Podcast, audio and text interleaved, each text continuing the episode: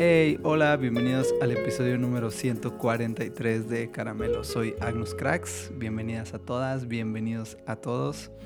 Ah, sí, un episodio más de Caramelos y qué increíble poder estar aquí con todos ustedes. Gracias por escuchar, por darse el tiempo a donde sea que te encuentres, en lo que te encuentres haciendo. Gracias por darte el tiempo de escucharme.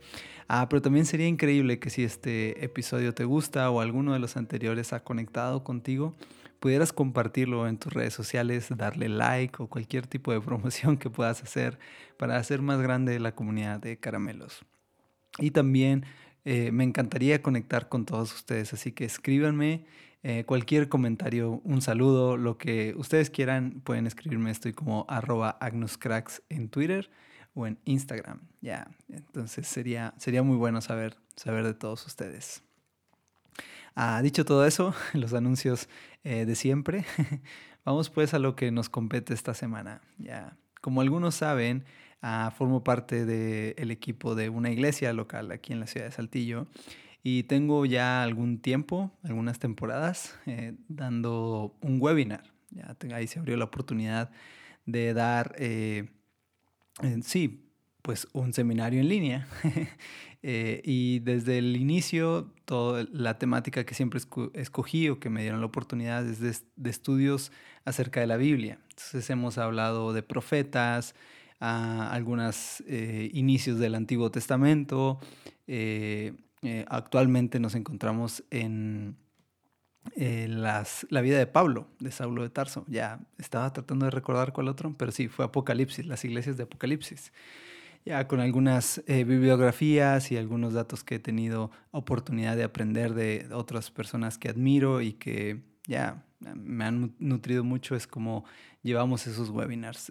lo padre del webinar es que es una, un lugar donde mi intención siempre es poder igual que en Caramelos, eh, dialogar, ya hablar con, los que están ahí. Entonces, más que una este, predicación, porque no predico ahí, sino es más bien eh, datos históricos, contextos de lo que está sucediendo y que vayamos juntos formándonos un criterio tal vez nuevo, eh, dudar ciertas cosas, preguntarnos cosas y ir construyendo ya o deconstruyendo algunas ideas que, que pudiéramos tener. Ya, esa es la intención siempre de, mi webinar. Entonces, ah, sería increíble que si alguien de ustedes le interesa participar en ese webinar, bueno, pues escríbanme y les mando por ahí el link. No tiene ningún costo, es este, les digo, es parte de la organización de aquí de la iglesia, pero está abierta las puertas para todo aquel que quiera participar en ese webinar. Ya.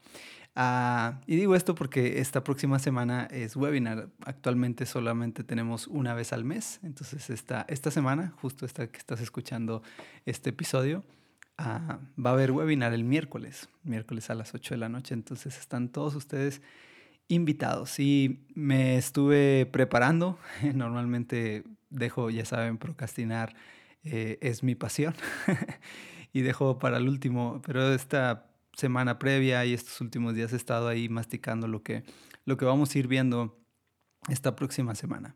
Y haciendo eso, me vino la idea de hacer una pequeña ah, defensa. una defensa tal vez a mi deconstrucción, eh, una defensa a lo que normalmente ah, pudiera tomarse como que estoy en contra de la Biblia o que estoy en contra de todo y a favor de nada. Ya. Entonces quiero hacer esta defensa con algunos elementos que he aprendido de increíbles maestros, de lecturas a las que he tenido la oportunidad de acercarme, que han ido, sí, en parte de construyendo mi fe, pero también dándole una forma mucho más sólida, robusta y un entendimiento mucho más ah, aterrizado a algo que simplemente por años yo había creído nada más porque, ya, porque tenía que creer, porque si no creía era pecado, porque si no creía estaba fuera del orden de lo que Dios decía, ¿ya? Y tenía que omitir dudas y tenía que omitir cosas que no me venían del todo eh, con sentido a mi cabeza, ¿ya? Utilizo mucho esta analogía y la he utilizado aquí en Caramelos y la vuelvo a decir. y es que muchas veces pensamos que la Biblia ya la palabra de Dios o como la quieras conocer, ese libro que tiene ah, dos partes, Antiguo y Nuevo Testamento, ese libro misterioso que se lee los domingos en las reuniones de la iglesia. Ya, la Biblia pensamos que es un libro así, mágico, que apareció de la nada, ¿no? Que se abrió el cielo que nubes se movieron, entonces apareció un rayo y un rayo cayó sobre una montaña y dejó caer eh, algunos textos que eran inspirados por Dios ah, y entonces el hombre los iba a tomar y eran, iban a ser el manual de usuario, ya el, el, el, que me acerco y ahí voy a encontrar paso A, B, C para entonces vivir una vida eh, que le agrade a Dios, una vida que sea plena y una vida en la que me lleve a ser feliz. Y ahora sé que al momento de decir esto, eh, puede notar mi sarcasmo. y sí, es, suena sarcástico, suena torpe. Nadie pensaría eso. Realmente, si yo propongo esa idea de que ah, es un libro que apareció ahí, eh, que se descubrió y que entonces ha trascendido años tras años. Y es que en realidad no fue así. no funcionó de esa manera y no funciona de esa manera la palabra de Dios. Ya. Y quiero centrarme ahora eh, en el Nuevo Testamento, en lo que nos enseña de Jesús, porque, ves, existe esta, esta teoría o esta idea, o al menos yo tenía la idea durante muchos años, que el Antiguo Testamento era como no era tan importante, pues no, valía tanto la pena porque ah, en el Nuevo Testamento se menciona a Jesús. Entonces Jesús viene a cumplir todas esas promesas y el Antiguo Testamento era más eso, eran entender que había una promesa de Dios que se cumplía en el Nuevo Testamento y por años pensé que el Nuevo Testamento era el plan B de Dios. Ya es como eh, la, humanidad no pudo salvarse sola, entonces tengo que ah, echar eh, mano del plan B, que es Jesús y es el Nuevo Testamento. Entonces si lo pones desde ese ángulo,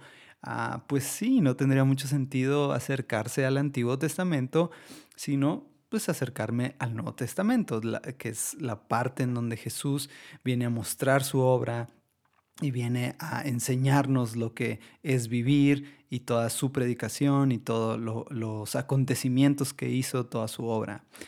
Y este podcast va a tener algunos tintes académicos, aunque no me considero para nada un académico, en todo caso seré un aprendiz de aprendiz de aprendiz de académico en teología, ya.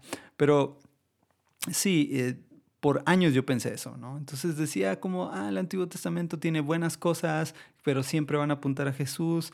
Eh, lo importante está aquí, lo importante está en el Nuevo Testamento. Y entonces yo hacía esa división y dejaba de lado el Antiguo Testamento y no fue sino hasta después de muchos años que empecé a encontrar mucha más dudas eh, cosas que me, hacía, me brincaban en el Antiguo Testamento más que en el Nuevo Testamento y por años me clavé mucho más en tratar de entender el Antiguo Testamento dejando de lado el Nuevo Testamento, como diciendo, ok, ¿por qué existe esto? ¿No?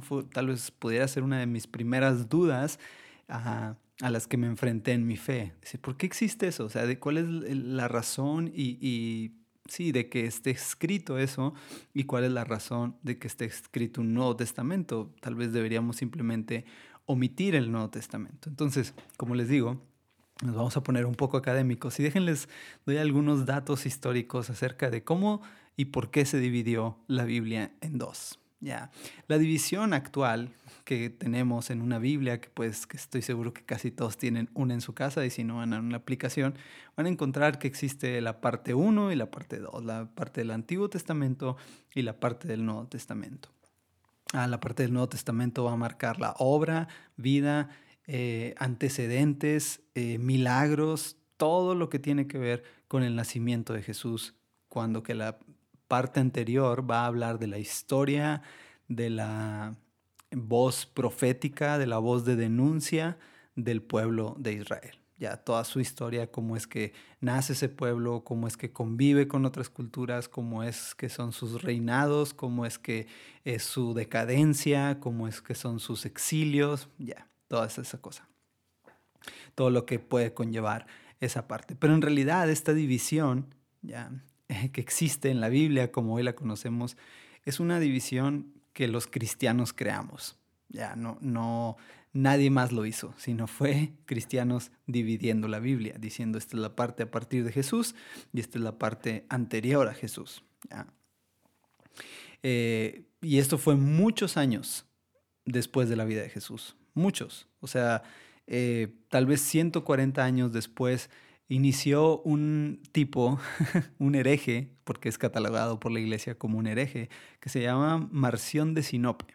Marción de Sinope eh, decidió empezar a escoger algunos libros, algunos textos, más bien textos, no eran libros, perdón, que anunciaban a Jesús. Para Marción de Sinope, siendo ya cristiano, su padre era cristiano, él decide o siente una pasión por eh, defender la fe cristiana, por defender el, seguir a Cristo.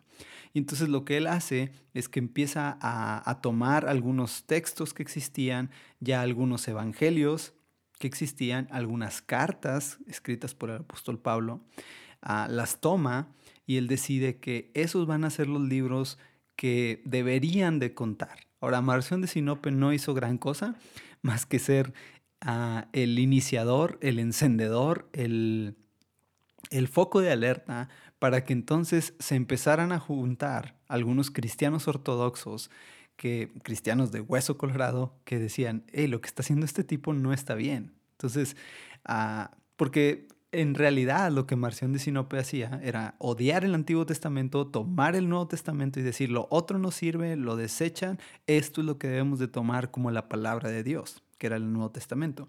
Pero para él había muchas cosas que no tenían sentido, siendo un tipo catalogado por la academia excesivamente dualista, al grado de decirles, él decía, el Antiguo Testamento no sirve, el Nuevo Testamento sí sirve. Ya, entonces desde ahí nacía su propuesta sumamente dualista. Ah, entonces, este hecho de él estar levantándose y, proponer una nueva Biblia, por así decirlo, una nueva palabra de Dios, ah, la cosa con Marción de, Sinope es que él no solamente hacía eso, sino que había ideas y cosas que a él no le parecían tan bien, ah, incluso de la nueva Biblia que él proponía, que era el Nuevo Testamento, eh, en el que, por ejemplo, eh, las primeras eh, versos de Mateo, si no me equivoco, de Lucas, perdón. Eh, el 1 y el 2, el capítulo 1 y 2, él los elimina completamente porque toma mucho de la historia del Antiguo Testamento. Entonces él, como está en contra de eso, ah, él dice, quítalo. y, él empieza a crear como su nueva Biblia, Marción de Sinope. Entonces, ah, eh, los cristianos ortodoxos deciden por primera vez juntarse a tomar una decisión y decir, bueno, tenemos toda esta información, tenemos estos textos, tenemos acceso a ellos, cuáles van a ser los correctos. Entonces, el proceso de decidir cuál fue el canon o los libros a los que, están dentro del Nuevo Testamento no fue un proceso lento, ya, fue un proceso largo a través de concilios. ¿Y que es un concilio? Donde se juntan pues, eruditos, estudiosos, a personas que, no sé, tienen eh, años estudiando, tienen eh, mucha experiencia, tienen eh, su vida dedicada a eso y en, eso ellos toman la decisión juntos en ese concilio. Ahora, imagínense todo un lugar de miles de personas, no miles, cientos tal vez de personas, ah, decenas de personas tal vez, estoy exagerando con cientos, no sé cuántos, pero en esos concilios es que a través de pues tomar un diálogo, de decidir esto sí, esto no, estira y afloja, decidieron ah, ah, sí, hacer un canon ya específico de esto va a ser el Nuevo Testamento. Y así es como nace el Nuevo Testamento. Entonces, ah, hay algunos datos históricos que datan desde el año del, 170 mm, en la era común, 180 de la era común, que existe el, primer canon eh, que nació por ahí, era el canon de Muraturi. Muraturi, ya, en, mil, en 170 eh, de la era común, ya.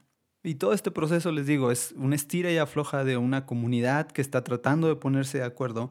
Incluso después del siglo III sigue habiendo dudas de algunos libros como Hebreos, Santiago, Segunda de Pedro, Judas, Apocalipsis y algunas cartas de Juan. ¿ya? Entonces, aún después de, no sé, 300 años después, ah, sigue habiendo dudas si esos textos tenían la validez o tenían el peso necesario ah, por este concilio para que entrara dentro del canon. Ya. Así que así es como se forma la Biblia. así es como se decide que ciertos libros puedan entrar y otros no. Es lo mismo con el Antiguo Testamento, a través de concilios, a través de judíos ortodoxos que deciden eh, acercarse a los textos que tienen y decir, este va a ser el Tanaj, este va a ser la Biblia, este va a ser en lo que vamos a creer. Es lo mismo, ellos desechan algunos, toman otros y entonces eh, se hereda esta, esta tradición de hacerlo y a través de ciertas personas, estudiosos de la época, gente que tenía acceso a esos textos, deciden crear un concilio. Y entonces no es hasta el siglo XVI, ya, eh, en el concilio de Trento, que es más o menos por el año de 1545 hasta 1563, es que se decide eh, a cerrar el canon de lo que hoy tenemos como el Nuevo Testamento. Ya, los libros que existen en el Nuevo Testamento no fueron decididos sino hasta 1500. Ya, o sea, relativamente hace menos de 500 años, o más, perdón, 600 años, es que se decidió la Biblia como tú y yo hoy la tenemos. Después de eso hay muchas traducciones, Ah, hay muchas formas en las que eh, alguien interpretó algo, pero al fin, hasta el 1500 es que se decide eh, crear el primer canon del Nuevo Testamento.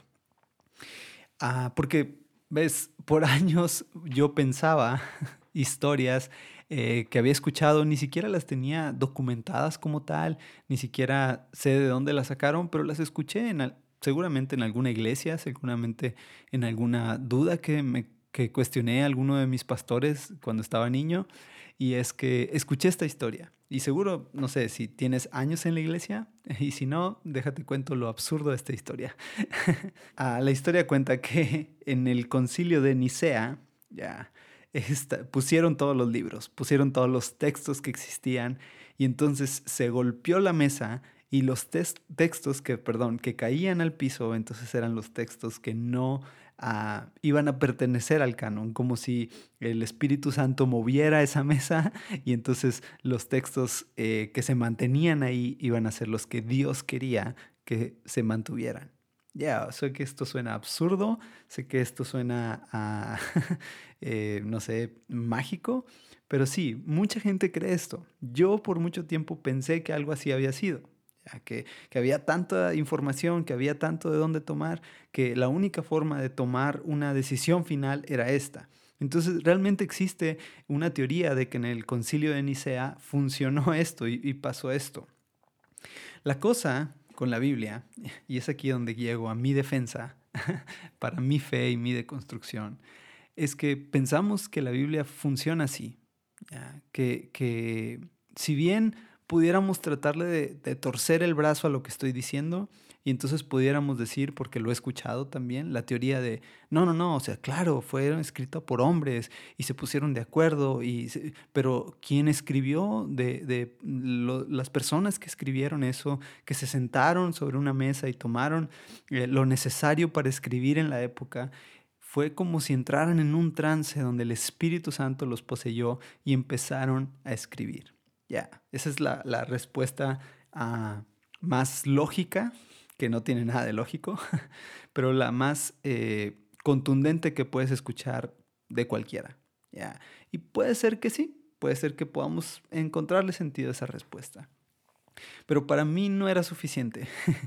Ah, y no sé, creo que no es suficiente solamente decir, alguien por inspiración divina en un momento se sentó, entró en un trance ah, místico, mágico y empezó a escribir eh, con su puño y letra lo que el, Espíritu Santo le dictaba. Ya, y creo que eso deja de lado muchas de las cosas que están en la Biblia y que no podemos ignorar, como la humanidad. Ya lo he dicho una y otra vez y lo vuelvo a decir. La Biblia es tan ah, espiritual, tan divina como tan humana. porque hay tantas cosas de la humanidad marcadas ahí, hay tantos relatos que escuchamos y que vemos ahí, en donde vemos realmente una tensión del hombre tratando de, de describir a Dios o a su Dios o al Dios que entiende en el momento. Ya. Y creo que eso es lo increíble de la Biblia, esa tensión que existe entre lo divino con lo humano, entre lo que es de Dios y con lo que nosotros como hombres y mujeres tratamos de entender a Dios. Ya. Entonces, para mí, el Nuevo Testamento no funciona de esa manera, en donde uno de los eh, seguidores de Jesús, llámele Mateo, Marcos, Lucas, Juan, incluso Pablo, ah, entró en ese trance y empezó a escribir. Yo creo que el proceso en el que ah, el Nuevo Testamento, o al menos las historias de Jesús, nos llegan, es un proceso mucho más complejo y es un proceso mucho más enriquecedor y es un proceso en el que nos permite ser parte de, pero también si dejamos de lado estos elementos, nos podemos perder en, el, en la, ya, no sé si llamarlo en la ignorancia, en la ah, dependencia de lo que simplemente ahí está escrito. Y tratamos de traducir punto y coma específicamente porque ese punto va a marcar una diferencia en lo que quiere decir. Ya, cuando creo que es mucho más complejo que eso, pero a la vez trae una respuesta mucho más sencilla a lo complejo que es eso. Ahí me explico. Para mí el proceso en el que el Nuevo Testamento nos llega, lo que es la parte de Jesús, la manifestación ah, de, de, Jesús en este mundo, van a ser de esto. Es un proceso histórico comunitario. ¿ya? Es un proceso en el que no va a participar solamente una persona, sino una comunidad de fe un equipo, personas que estuvieron cerca, que vivieron a, la par de Jesús, que estuvieron compartiendo sus enseñanzas, que estuvieron compartiendo sus vivencias, milagros, todo lo que Jesús hizo, toda su obra, una comunidad de fe. No solamente una persona, sino varias personas. Y tengo varios puntos para sustentar esto. Lo primero es, a Jesús no hablaba hebreo. Jesús hablaba arameo. Ya, era la lengua, eh, tal vez sí hablaba, conocía algunas palabras en hebreo, tal vez hablaba fluido hebreo, no lo sé, pero la lengua de la época, lo que se hablaba en ese momento era arameo, que era una lengua mucho más eh, popular, mucho más eh, de la raza, por así decirlo. así decimos en México. Ya. Entonces, todo lo que Jesús predicó, enseñó, habló en su día a día estaba, estaba hablado en arameo y toda la gente que convivía con él hablaba en arameo. Sí, en la época eh, no podemos dejar de lado que eh, Roma está conquistando esa zona del mundo, ¿ya? Y lo que hablan los romanos es griego.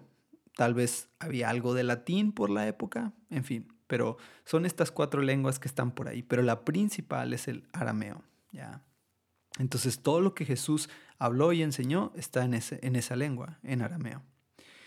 Segundo punto, es todo lo que impactó lo que Jesús enseñó a esas comunidades, ¿ya? Entonces el proceso histórico de la comunidad va a ser determinado, primero, que hay una lengua principal en la que está hablado todo esto, que es el arameo.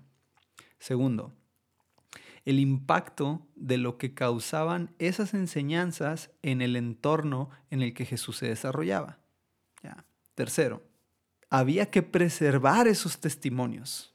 ¿Y cómo se preservaban esos testimonios? De boca en boca, de, historias.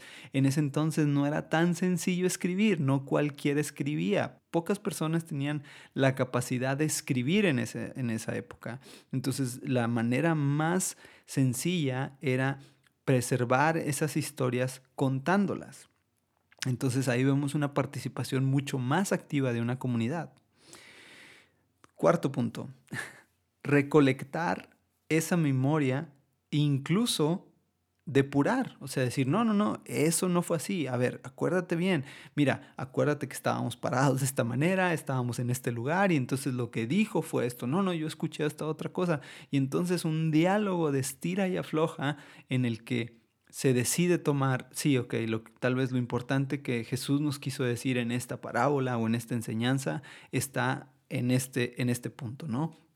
Y entonces ah, ahí lo, lo, anotaba, ¿no? Lo, lo, en concilio decían, correcto, esta es la forma, e, esto es lo que Jesús quiso decir, ¿todos estamos de acuerdo? Sí, perfecto. Pero ahora vendría el siguiente y último punto, era escribir ahora todo eso en la lengua de la época que se permitía escribir, que era el griego. Entonces el proceso histórico comunitario lleva todas estas fases. Jesús habla en arameo, él impacta con lo que predica, se preservan estos testimonios, se eh, recolectan, se juntan, pero también se depuran los que no tienen tanta importancia, los que no eran los que no se ponían de acuerdo y al final ahora viene el trabajo de escribir eso al griego. Y entonces ahora había que traducirlo. Y todos saben que cuando eh, si alguien domina a la perfección dos eh, lenguas sabe lo difícil que es expresar una cosa en cierto idioma. Hay que darle interpretación, hay que darle intención, incluso cambiar palabras, incluso cambiar eh, tonalidades, incluso cambiar eh, formas y, mm, dichos, agregarle, sí, tal vez esa es la palabra, dichos, para dar un entendimiento mucho más real de lo que se quiso decir en cierto lenguaje. ¿ya? Entonces, eh, lo, que, lo que viene a ser eh, lo increíble del Nuevo Testamento es, es esa parte, es un proceso histórico en comunidad, una recolección en comunidad, ¿ya? juntos tomando la decisión de qué es lo que Jesús nos quiso enseñar y qué es lo que Jesús nos vino a decir. Ahora viene el lado oscuro de esa moneda, ¿no? Y es que, ah, pues hay intenciones, siempre existe una intención sobre cada cosa, siempre existe, eh, no sé, el, querer sacar provecho de eso. ¿Por qué? Porque somos seres humanos y es nuestra humanidad que está impresa ahí. Les pongo un ejemplo muy básico de todo esto. Jesús, Jesús nunca predicó de sí mismo. El mensaje principal de Jesús era establecer el reino de los cielos. Él mismo lo dijo, yo he venido para establecer el reino de los cielos. Su predicación, su mandato era predicar que el reino de Dios ha llegado. Incluso el mandato que le da a sus discípulos en la misma Biblia es, vayan y enseñen esto, prediquen que el reino de los cielos ha llegado. Ya, esa es la predicación principal. Pero ¿qué es lo que empieza a hacer la iglesia? La iglesia empieza a cambiar ese mensaje. Y entonces ahora el Nuevo Testamento se vuelca a predicar a Jesús.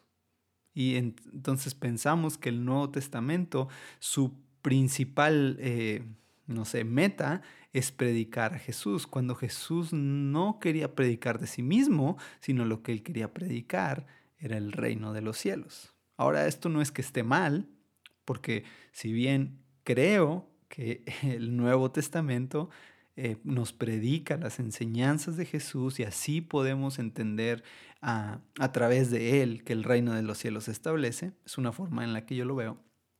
¿ya? Pero ahí podemos ver los intereses que están mezclados.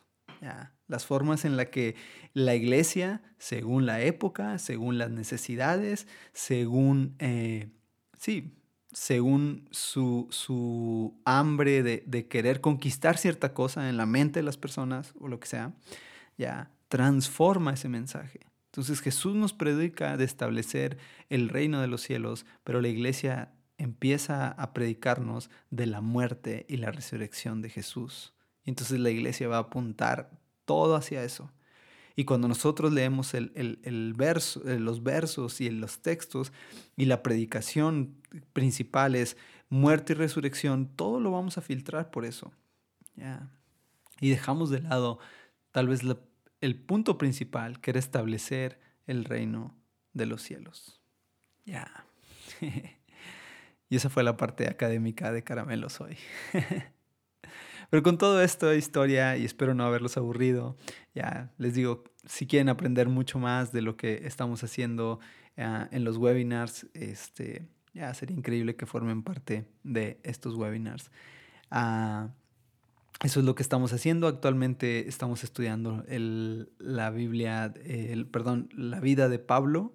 Eh, es con algunas, eh, un, un, increíble libro que tengo ahí de Antigray. Estamos acercándonos a lo que fue su vida, eh, algunos datos históricos y complementamos con algunos otros comentarios eh, ya, y algunos estudios que, que he tenido la oportunidad de acercarme. Ah, pero con todo esto quiero dejarles pensando en algo. este, porque tal vez escuchas caramelos y nunca has abierto la Biblia. Ya, y ya podrías decir, qué aburrido lo que me está diciendo.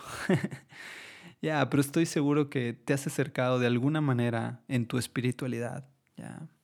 Y ves, esa parte de la espiritualidad eh, tiene una peculiaridad, o al menos yo la he descubierto, y creo que a quienes he tenido la oportunidad de preguntarles o de ver o de, participar con ellos en algún momento, ya la, espiritualidad tiene un hambre de, conectarnos con algo, de conectarnos con Dios. Y a veces esa conexión eh, que es natural en nosotros, la terminamos eh, cortando o conectando a lo que nada más se nos dijo. Y, creo que espiritualidad tiene la, capacidad eh, dentro de la misma hambre de conexión que tiene dentro de nosotros de ayudarnos a preguntarnos cosas, a cuestionarnos, a acercarnos de manera más crítica, pero no crítica en el sentido de a menospreciar todo, de decir todo está mal, todo está equivocado, yo tengo que encontrar la respuesta correcta. No creo que esa sea la forma, sino que cuando una espiritualidad está viva, va a tener esa capacidad de, despertarnos a cuestionarnos, a cuestionarnos a qué es lo que creo, por qué lo creo, ¿qué me llevó a creer esto? ¿Estoy bien con lo que creo? Eh, lo que me dicen otros de lo que creo es lo que yo quiero sentir o es lo que yo quiero entender o por qué no lo entiendo. Si yo pudiera decir algo acerca de la espiritualidad que todos deberíamos de vivir, es una espiritualidad que se conecta constantemente con Dios. La Biblia es una increíble herramienta para acercarnos a esa espiritualidad. Pero también lo cotidiano, también el día a día, también el cuestionar lo cotidiano, también el cuestionar lo mismo que está escrito en la Biblia. Y elementos como este, estudiar desde el punto académico algunas de las cosas, ya, a mí me han traído, han sido como un bálsamo para mí. Ya. Han traído respuestas que no son respuestas de blanco y negro, que no son respuestas tal vez ah, contundentes, sino que son respuestas que dejan abierto un panorama ah, en el que puedes posicionarte en diferentes ángulos y posiciones y puedes apreciar lo increíble que es Dios, el amor infinito que nos tiene y también ver la humanidad tratando de describir a Dios y de mostrarnos a un Dios. Si bien no creo que muchas de estas personas lo hayan hecho con una mala intención, sí, no creo tal vez que la iglesia en algún momento empezó a predicar a Jesús más que el, el, establecer el reino de los cielos porque simplemente querían algo malo, Tal vez era lo que se necesitaba en la época. Tal vez era lo que la gente necesitaba escuchar. y es válido. Pero esa es mi defensa a la Biblia. Ya, una defensa que muchos podrán pensar, ah, tú no crees en la Biblia, tú estás en contra de ella. Ya, tú todo lo cuestionas y cuestionar es estar en contra. Dejemos de lado esos pensamientos dualistas en el que por preguntarnos algo cuestionarnos nuestra fe, pareciera que estamos en contra de la fe de muchos o incluso desde de la que se nos ha enseñado o de la que nos han heredado. cualquiera que sea el caso, yo te invito a que te conectes con tu espiritualidad. Y una espiritualidad viva, una espiritualidad que late, yo creo, en lo personal, que es una espiritualidad que te va a llevar a preguntarte por qué tiene hambre de conectar con Dios. Ya. Muchas gracias por escuchar Caramelos. Espero que te guste. Nos vemos la próxima semana. Bendiciones.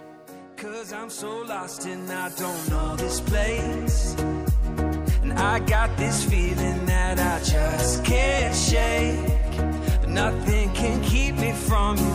Nothing can keep me from you. I follow the moon from the dark to the break of dawn. We let it loose.